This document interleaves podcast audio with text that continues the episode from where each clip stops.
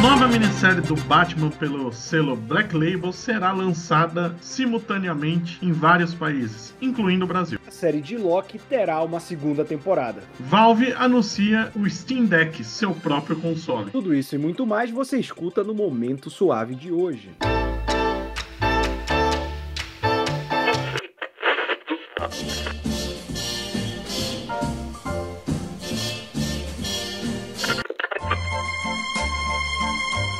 Você está ouvindo ao Momento Suave, aqui no LibPlay.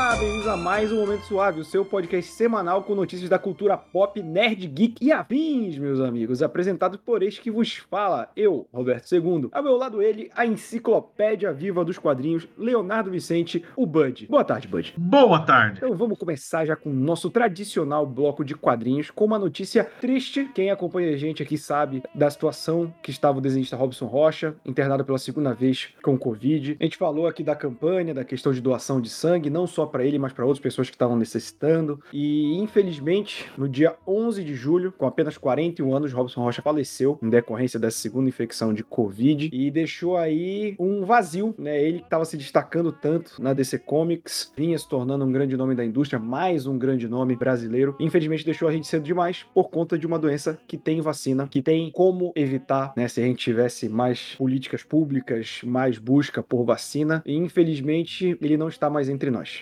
Passando pro resto do nosso bloco agora, como a gente já falou, tem semana que a gente tá Marvete, tem semana que a gente tá descendo alta. Essa semana é praticamente só descer, né, Vicente? Por isso que eu estou feliz, até porque são É. anúncios bons. Sim, então, porque às vezes tem uma notícia boa, né, cara? Mas a gente vai falar primeiro de uma que foi quase uma pegadinha, né? O Tom King anunciou que iria é, fazer uma nova série pra DC e ele posta um preview só com as mãos dos personagens que estão ligados à época da Liga Cômica, né? Então todo mundo disse, pô, Tom King vai escrever uma série lá da, da Liguinha, todo mundo ficou animado, aí divulga a capa inteira, que na verdade é o alvo humano que ele vai escrever, mas envolve a Liguinha, já tem artes aí promocionais é, divulgando isso, vai ser escrita por ele, e a arte vai ser do Greg Smallwood, que já fez Justiceiro, Cavaleiro da Lua, tem um traço muito bom, e vai sair pelo Black Label. Eu devo dizer que o visual tá bem legal, né? O alvo humano, ele é um personagem que, incrivelmente, ele, é desconhecido da DC, mas ele já teve adaptação, né? Já teve uma série Já de teve coisas. dois seriados, Exato. uma outra versão em Arrow, ele já teve três versões live action.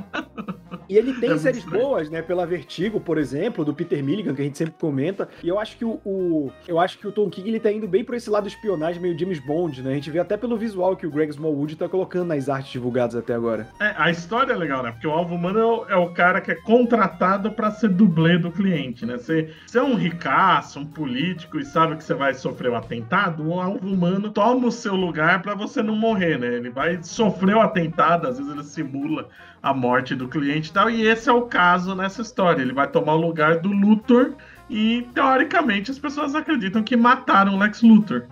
Mas foi o alvo humano simulando a morte. E daí vem toda uma investigação que deve ser difícil de descobrir quem quer matar o Luthor, né? Deve ter gente paca, né? É, o cara tem que pegar uma lista telefônica, né?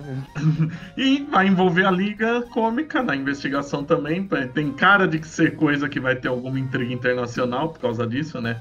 De pensar que é a época da Liga Internacional. E como é bom ver o Dimitri vivo, o Gnorte na Liga. Aí eu acho que o Tom King tem potencial, né? Pra aproveitar o humor dessa época da Liga e usar bem. É, ele soube já escrever bem o Gladiador, né? Sim. Heróis Incrível, Batman, no Senhor Milagre, que ele já usa. Cara, o Senhor Milagre é tipo, é, é uma HQ séria, mas ela tem uns momentos de humor muito bons também. Sim, é um humor negro, filho da puta. Sim. Cara, a gente tem mais uma notícia aqui, que é o Batman, o Impostor, que vai sair pelo selo Black Label, que os fãs, inclusive, estão falando pra DC mudar logo o nome pra Batman Label, né? Que a quantidade de minissérie do Batman que tá saindo pelo Black Label é 70%. É o Bat Label, né? É, porque a gente vai ter mais uma agora, que vai ser Batman O Impostor, que vai ser em três edições pelo selo Black Label e que vai sair, inclusive, no Brasil, né? Vai ser Espanha, Alemanha, México, Itália, França, Rússia, República Tcheca, Polônia, Japão, Coreia do Sul, Turquia, Argentina. Ah, é muito país que vai sair junto, gente. E a Panini já anunciou que vai sair aqui também, é tanto que a gente tem o nome oficial em português, né? Batman O o Impostor. E olha, é aquele. É,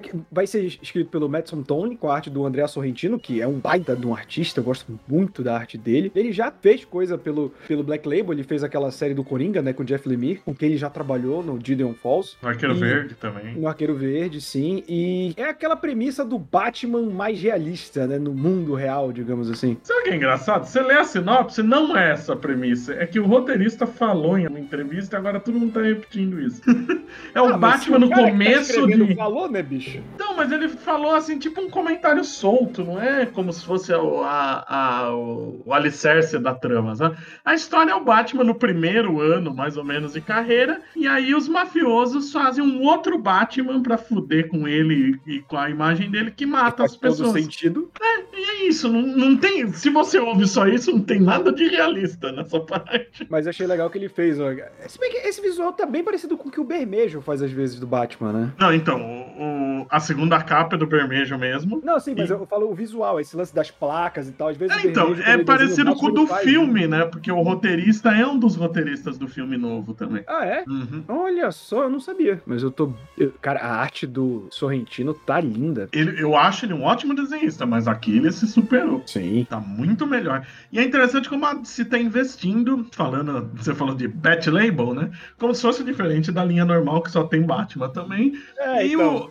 o, e o, o investimento desse negócio de lançamento simultâneo, que eu tô achando uma coisa bem interessante que a DC tá fazendo. E esse é o terceiro lançamento simultâneo. O terceiro com o Batman, porque a gente teve o Batman Mundo e o Batman em Fortnite, que também foram nesse esquema, né? E a gente vai falar de mais Batman, mesmo que indiretamente no Black Label, porque a gente vai ter Mulher Gato, né? Em Catwoman Lonely City, pelo Cliff Chang, no selo Black Label. Ele vai ser desenhista e roteirista, o que me deixa bem feliz, porque ele é um baita de um desenhista. Eu não lembro de coisas que ele escreveu. Eu acho que ele nunca escreveu, pelo menos eu não lembro de ter É, lido nada. Também não lembro, mas a gente vai ter uma minissérie em quatro edições do formato Prestige, com 48 páginas, ou seja, como se fossem oito edições de uma mini normal, né? Já que geralmente o quadrinho tem aí entre 22 e 24 páginas, que vai sair em outubro desse ano, que vai contar também com capas tanto do Cliff Chang quanto do Jock. E ela vai se passar no futuro com uma, digamos assim, uma old woman, Catwoman, né? É, é assim. o Old Woman Celina. É, e a gente vai ter um mundo sem Batman, sem Comissário Gordon, Asa Noturna, sem Coringa, e a Mulher Gato nesse mundo completamente diferente do que ela cresceu, se tornou personagem e tal. E pelo que a gente vê aqui, é como ela ficou presa, né? E aí ela sai no mundo já sem vigilante, e como ela vai se comportar já nesse mundo novo, e a gente vai ter inclusive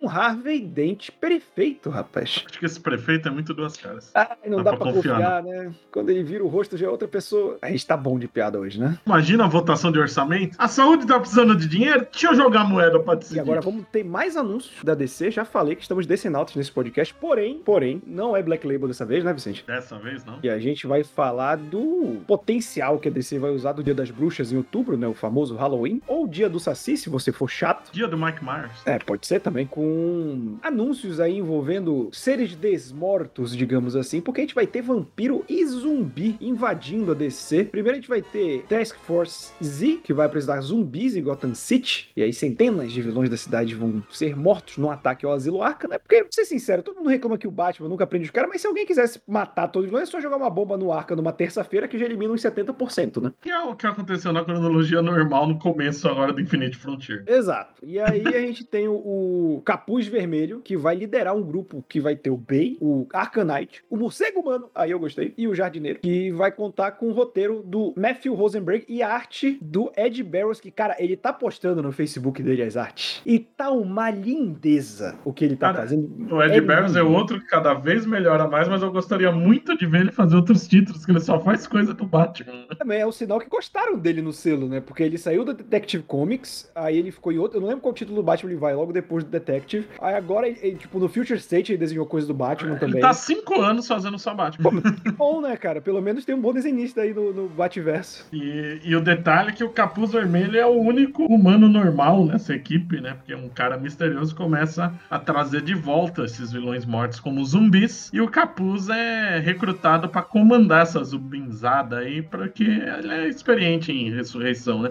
E agora que eu reparei na capa que ele tá com dois pés de cabra Elétrico. eletrificados. Que caralho é isso? Mas, tipo assim, na capa tá o morcego humano, o Bane, o Arcanite, o jardineiro é o grandão? É. E essa do lado não é a katana? Eu achei que era por causa do símbolo na cabeça. Eu devo dizer que deve ser algum personagem da França de Scott Snyder, que eu não tive contato, que Cara, chama é- Sam alguma coisa. Eu procurei o nome em português, não achei. Então preferi omitir.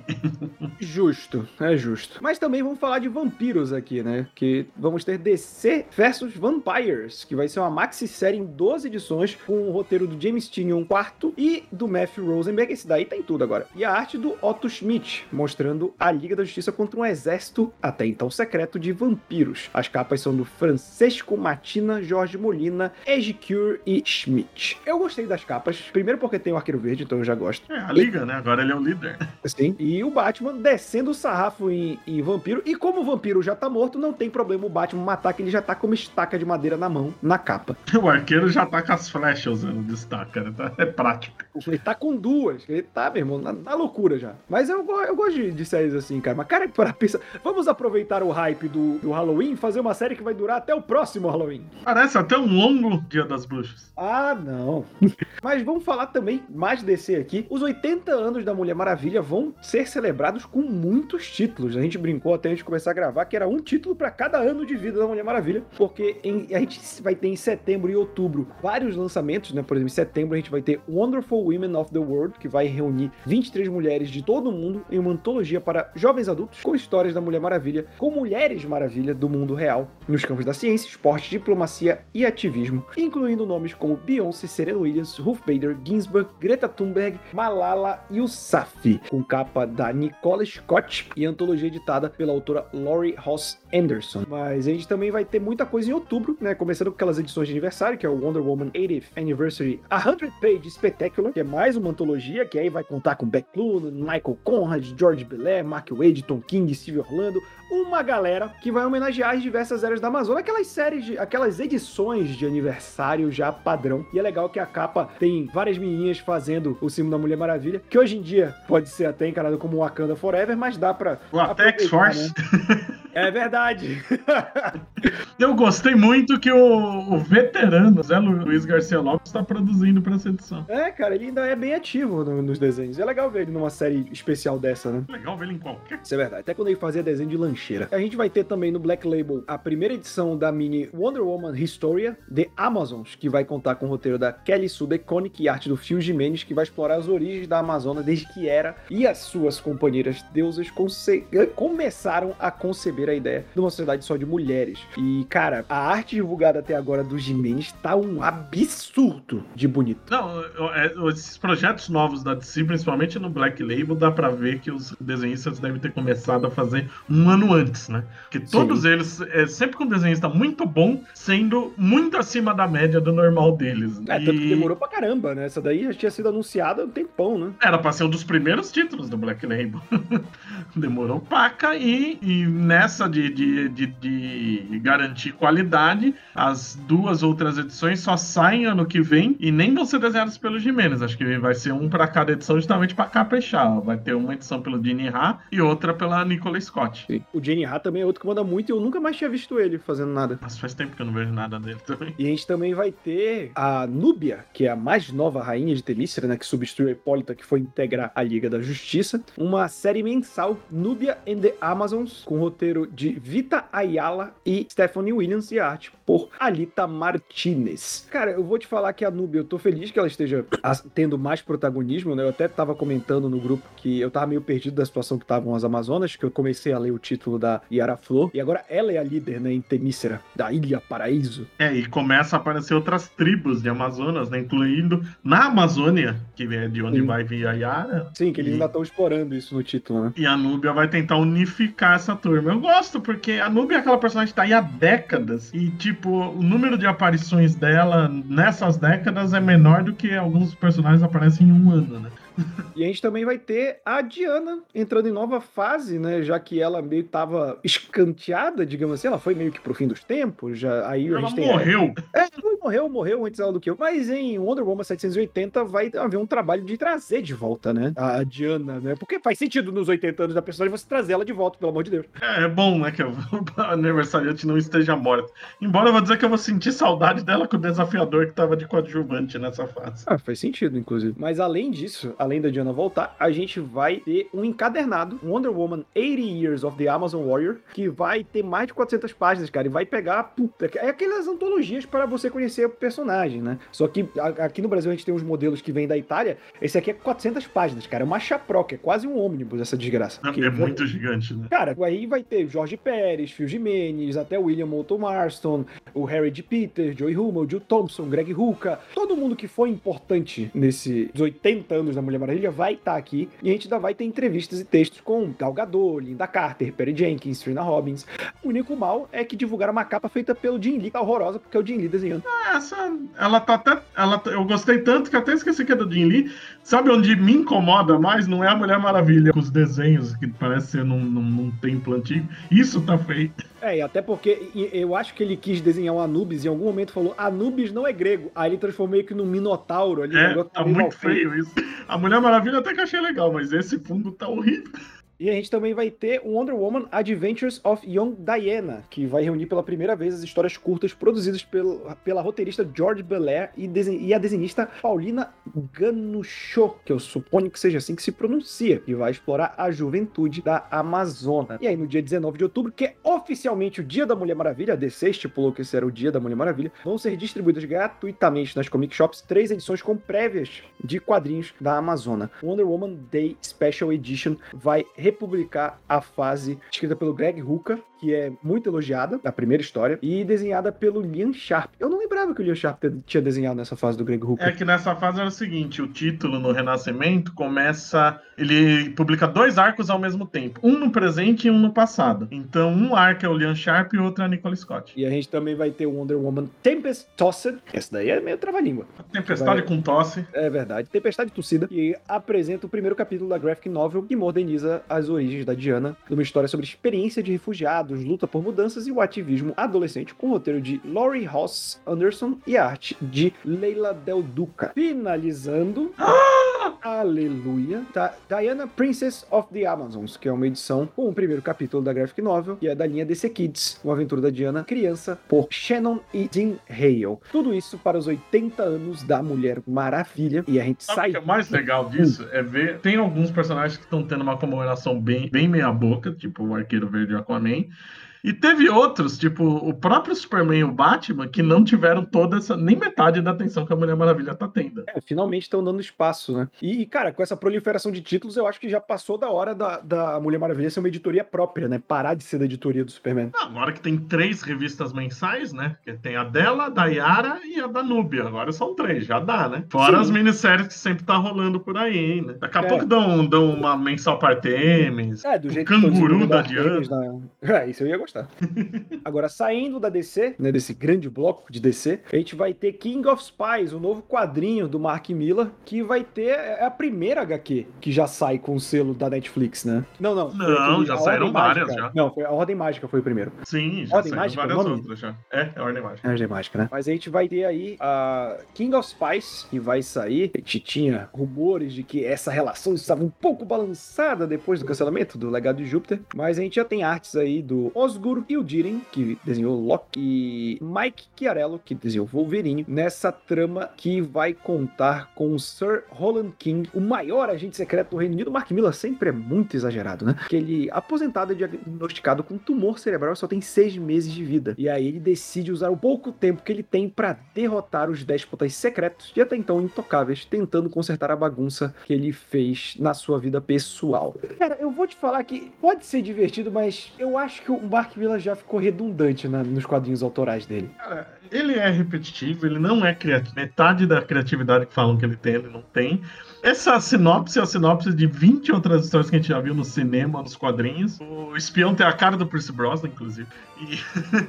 cara. Pior que tem mesmo. Aquele, eu esqueci o nome do filme. Tem um filme do Kevin Costner que é mais ou menos envenenado, tá pra morrer e tenta se reconciliar com a filha que ele largou há anos. Ah, é a mesma sei. porra, né?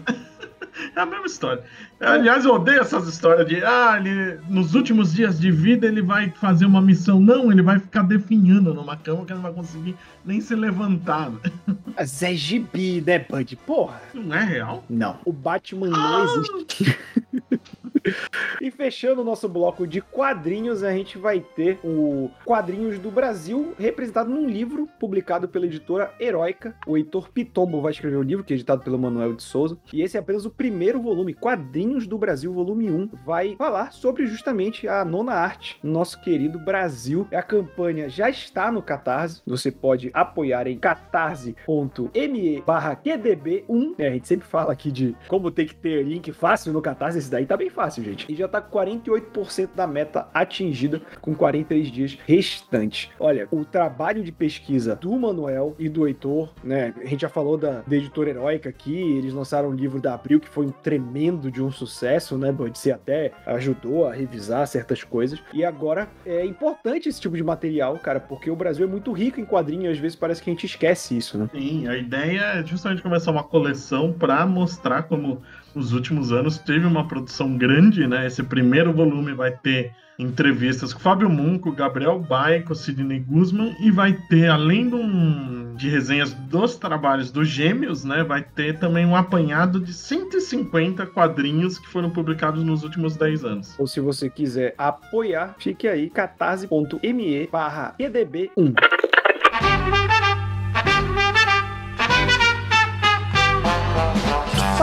Para o nosso bloco de cinema e séries, começando pela grande notícia da semana, que foi a confirmação de que Loki vai ter uma segunda temporada, né? Muita gente reclamando aí do final, que não termine, blá blá blá. Aí vem a cena pós-créditos que confirma Loki voltará para uma temporada 2. E vou te falar que faz sentido, principalmente pelo modo como termina, porque eu lembro que eu cheguei a comentar numa das lives que eu participei, e se fosse pra terminar a VT, tipo, o, o Mobius tacando fogo, tocando zaralho e tal, eu acho que não faria sentido uma segunda temporada. Mas voltando ao status quo da AVT, tendo que consertar certas coisas, dá pra fazer várias temporadas disso aí. Dá pra cacete. E outra, o, a Marvel já apontava muito no início do projeto que essa talvez fosse a primeira série a ter mais de uma temporada, né? Cara, todo mundo adora o Tom Hiddleston, a série é divertida pacas, a gente sabe que vai ter muita viagem no tempo e multiverso pelo, pelo caminho no- no- no- nos próximos filmes da Marvel, então é ótimo ter essa série pra desenvolver melhor tudo isso. E agora falando de The Batman, o filme novo do Homem Morcego, o Colin Farrell, ele deu uma entrevista ao podcast Rap Sad Confused e ele falou que vai ter cinco ou seis cenas no filme. Ele falou que ele estava ansioso pra ver, ele não aparece tanto, ele até brincou, né? É, é, estou nele apenas por cinco ou seis cenas, então mal posso esperar para ver o filme porque ele não será arruinado pela minha presença.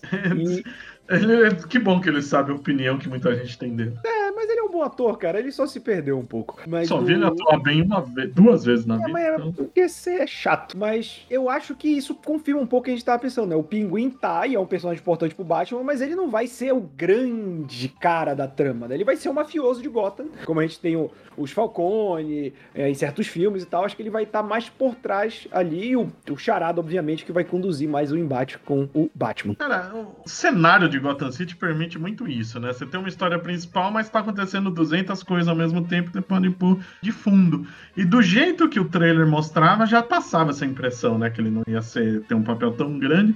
E eu chuto até que provavelmente o filme vai terminar com os mafiosos principais presos ou mortos, e aí o pinguim vai poder preencher o vácuo deixado por eles. A gente pensando que isso daí faz parte de um plano maior de universo, faz todo sentido. Eu acho até melhor que seja assim, cara. Que eu, eu geralmente tenho preconceito com um filme com dois vilões, porque você nunca consegue dosar direito. Eu não digo nunca, mas a maioria das vezes não consegue mesmo. Eu acho problemático. Principalmente um filme. Cai, cai naquilo que a gente fala, né? Você quer matar o personagem? Eu quero matar o personagem. É. Então vamos nos unir e matar o personagem. E principalmente num primeiro filme de uma franquia, né? Porque eu acho que merece um ritmo mais lento um primeiro filme. Querer encher de, de elemento demais é problemático. Problemático. Problema. E fechando o nosso bloco de cinema em séries, falando da HBO, que o HBO Max vai estar trabalhando em mais duas animações de Game of Thrones, né? De acordo com o The Hollywood Reporter. E as duas novas produções vão se unir a um projeto que já tinha sido noticiado em janeiro, né? Ainda não tinham dado muitos detalhes, porque até então a gente só tem confirmado o House of the Dragon, que é programado para estrear em 2022. Né? Eu peguei aqui a notícia de um site brasileiro, mas eu já vi em sites gringos falando que o anúncio dessas animações cancelaria um dos projetos spin-off live action, né? Que a HBO, quando acabou Game of Thrones, quando tava pra acabar, ela anunciou que iria fazer duas, três séries. Então esse anúncio de duas animações tiraria um dos live actions da, desse plano aí. E que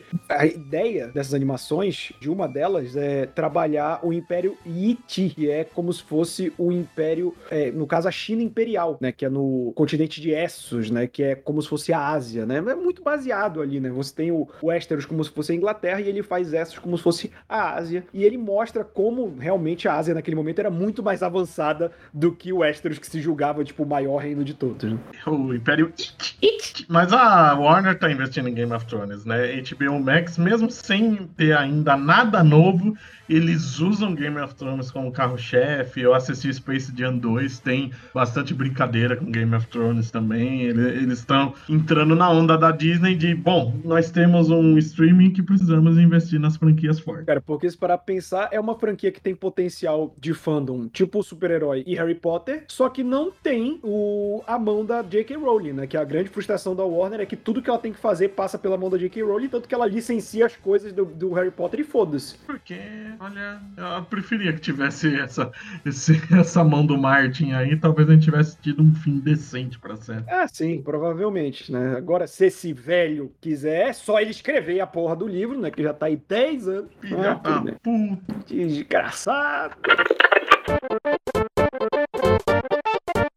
Com esse ódio, a gente vai pro nosso bloco de games.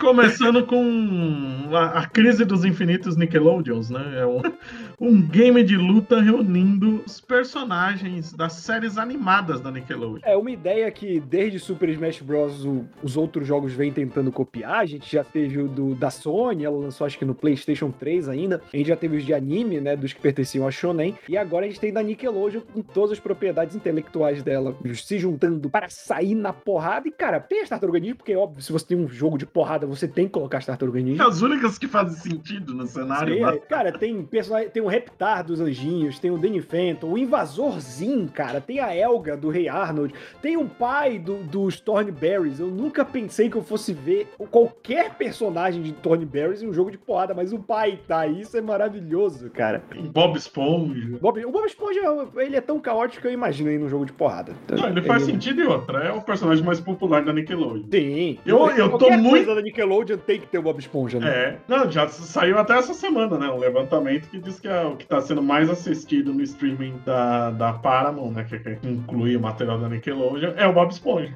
Eu, a minha grande surpresa é não ter ninguém de Avatar aí. É que eu não sei como é a questão do licenciamento de Avatar, cara. É, tem propriedade da Nickelodeon. Pois é, mas, mas tem que ver como é o acordo aí também, né? Porque é o personagem que faz todo sentido, tá no, no. Você leu o contrato? Você tem a cópia aí? Eu tenho aqui comigo. Ah, meu advogado acabou de passar aqui pra mim a cópia do contrato. Mas, mas teria que ter, porque são personagens de porrada, né? É tipo, Porra, faz muito sentido. Põe o Eng aí. Se é pra entrar na zoeira, põe o APA. Pronto. Boa. Podia botar também.